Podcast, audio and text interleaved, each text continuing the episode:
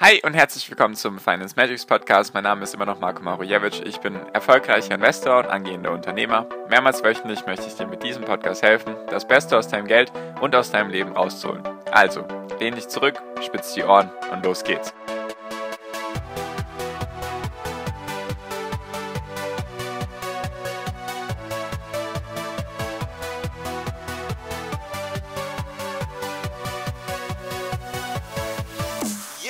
Ganz simple Frage an dich. Glaubst du, die Aktien haben besser performt im Laufe des Börsentages oder über Nacht?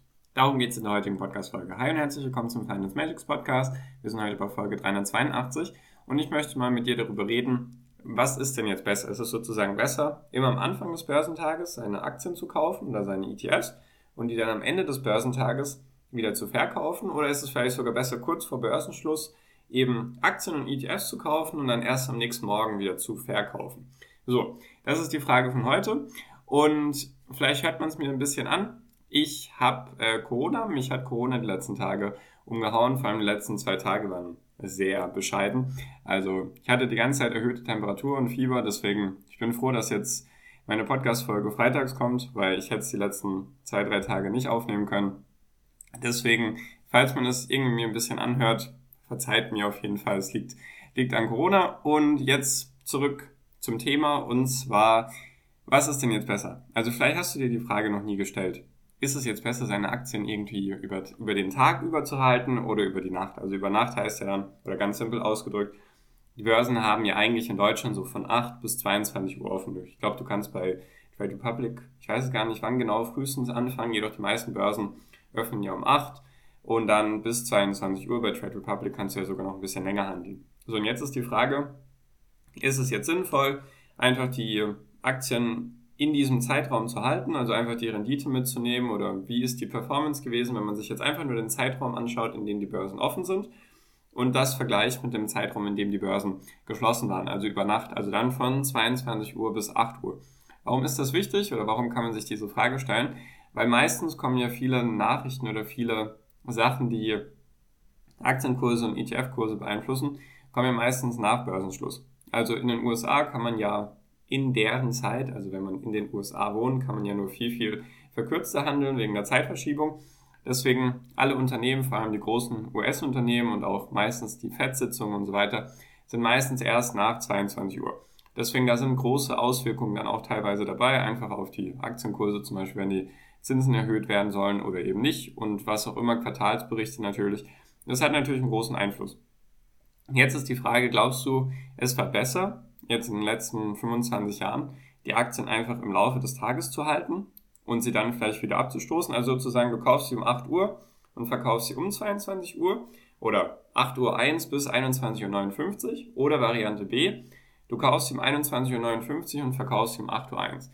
Das ist vielleicht mal eine Frage, die du dir noch nie gestellt hast. Deswegen, falls dich sowas interessiert, einfach sehr gerne kostenlos meinen Podcast abonnieren. Dann verpasst du sowas nicht.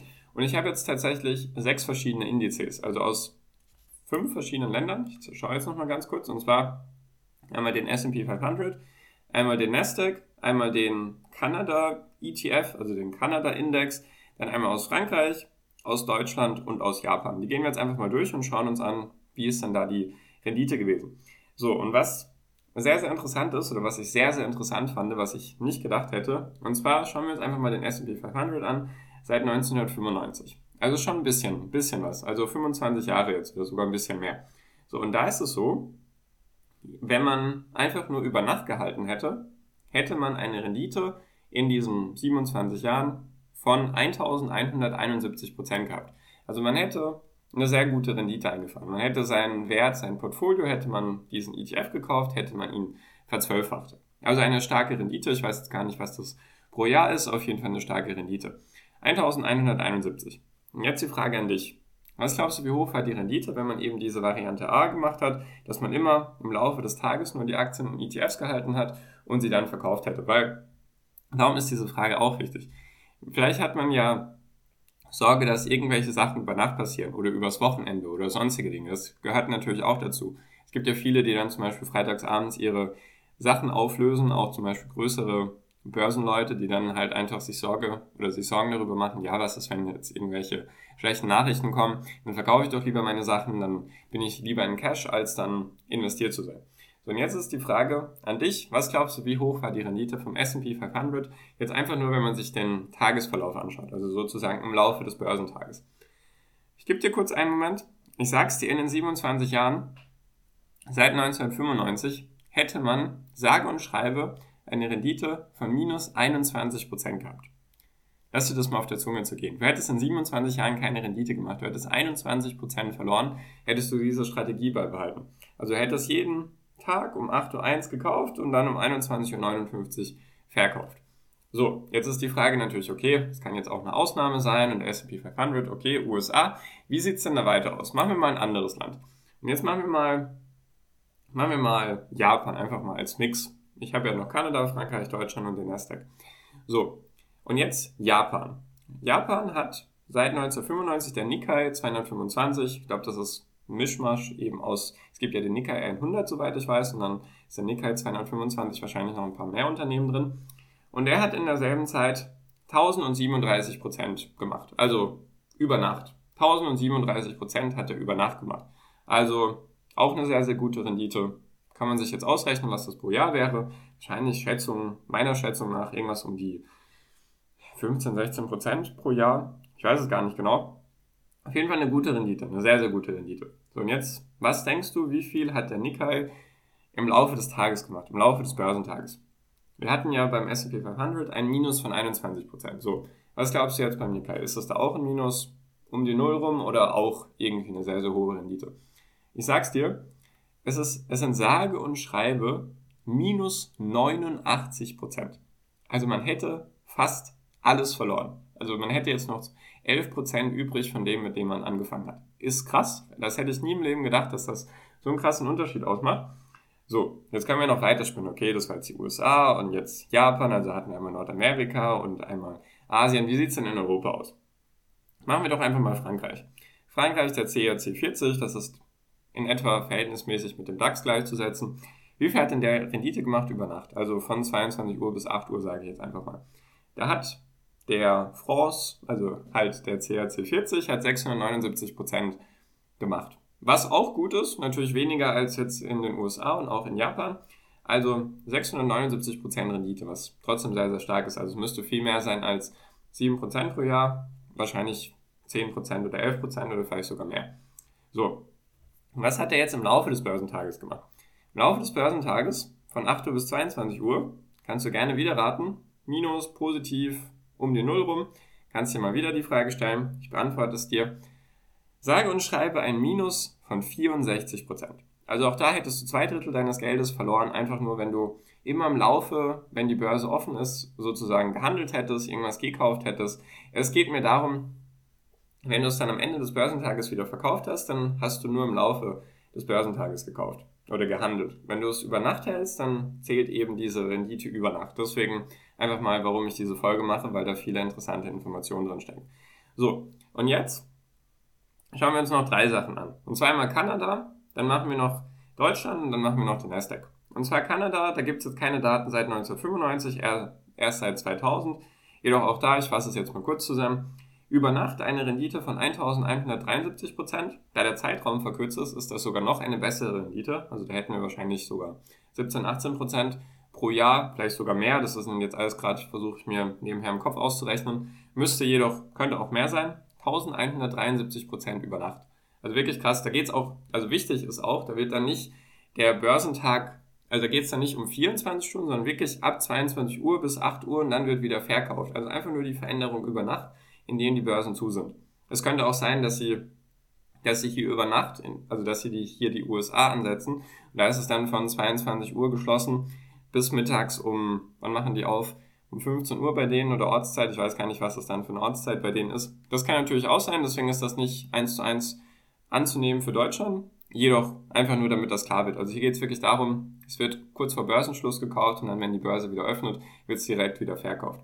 So, und im Laufe des Börsentages Kanada iShares TSX60 ETF, um es mal so auszudrücken, hat eine Rendite von minus 67% gemacht. Also wieder zwei Drittel verloren. Du hättest wieder mit dieser Strategie zwei Drittel deines Geldes verloren.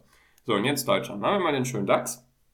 Seit 1995 oder sogar seit 1993 habe ich hier, hat der DAX über Nacht, also kann man sich jetzt simpel vorstellen, immer wenn der DAX handelbar war und eben nicht, 1160% Rendite gemacht in den letzten 25, 27 Jahren. Also wirklich sehr, sehr stark. 1160 Super gut. So, jetzt die Frage an alle, die vielleicht irgendwie einen DAX-ETF haben oder auch deutsche Unternehmen haben aus dem DAX. Was glaubt ihr denn, wie viel hat der DAX im Laufe des Börsentages gemacht? Ich sag's euch, sage und schreibe eine Rendite von minus 58% Also da hätte man mehr als die Hälfte seines Geldes verloren. Einfach nur, wenn man einen stinknormalen DAX-ETF sozusagen immer morgens gekauft hätte und abends verkauft hätte und ich denke, ja gut, was soll denn da großartig passieren, hätte man trotzdem minus 58 Prozent gemacht, was wirklich krass ist, das hätte ich nicht gedacht. Und jetzt noch der Nasdaq, da ist es nochmal noch mal sehr, sehr, oder noch mal sehr interessant. Und zwar hat der Nasdaq seit 1990, seit 1995 eine Rendite über Nacht von 3002 Prozent gemacht. 3002 Prozent. Das ist wirklich abnormal gut. Also es müssten locker 20, 25 Prozent pro Jahr sein, wenn nicht sogar mehr. 3002 Prozent pro Jahr. Wirklich sagenhaft gut. Jetzt die Frage Nasdaq, Technologiewerte und so weiter. Was hat der wohl pro Tag gemacht? Also im Laufe des Börsentages. Und zwar hat er eine Rendite von minus 65 Prozent gemacht im Laufe des Tages. Also auch wieder zwei Drittel verloren. Was ich sehr, sehr interessant finde, weil wenn man sich das so anschaut, S&P 500, der DAX, der Nikkei, die haben alle so um die 1100 Prozent gemacht über Nacht. Der Nasdaq liegt da ein bisschen drüber. Und alle haben im Laufe des Börsentages zwei Drittel ihres Wertes verloren. Der Nikkei sogar 89 Prozent. Was schließen wir daraus? Es lohnt sich auf jeden Fall nicht, also zumindest in der Historie war es jetzt, hat sich nicht gelohnt, die Börsen vor Börsenschluss wieder zu ver die Börsen, sorry, die Aktien oder ETFs natürlich vor Börsenschluss wieder zu verkaufen sondern sie einfach zu halten. Und tatsächlich, wenn man sich nur damit beschäftigt, also ich nenne es jetzt mal ganz normal, einfach versucht zu traden und nur im Laufe des Börsentages, dann hat man sehr hohe Chancen, dass man sein Geld verliert. Deswegen fand ich das einfach sehr, sehr interessant. Wollte ich einfach mal mit dir teilen. Vielleicht hast du dann noch andere Erkenntnisse jetzt einfach für dich rausgenommen aus diesen Grafiken. Falls du die mit anderen kommunizieren magst oder dich mit anderen austauschen magst, sehr gerne den ersten Link in der Podcast-Beschreibung anklicken ist der Link zu meiner WhatsApp-Gruppe. Würde mich freuen, wenn wir uns da sehen. Ich wollte es einfach mal mit dir teilen. Ich fand es sehr, sehr interessant und ich hoffe, es war in Ordnung, dass meine Stimme jetzt nicht irgendwie komisch klang oder alles gut ist. Und jetzt bin ich auch schon fertig für diese Folge. Deswegen danke dir für deine Aufmerksamkeit bisher. Ich wünsche jetzt wie immer noch am Ende einen wunderschönen Tag, eine wunderschöne Restwoche. Genieß dein Leben und mach dein Ding. Bleib gesund und pass auf dich auf und viel finanzieller Erfolg dir. Dein Marco. Ciao, mach's gut.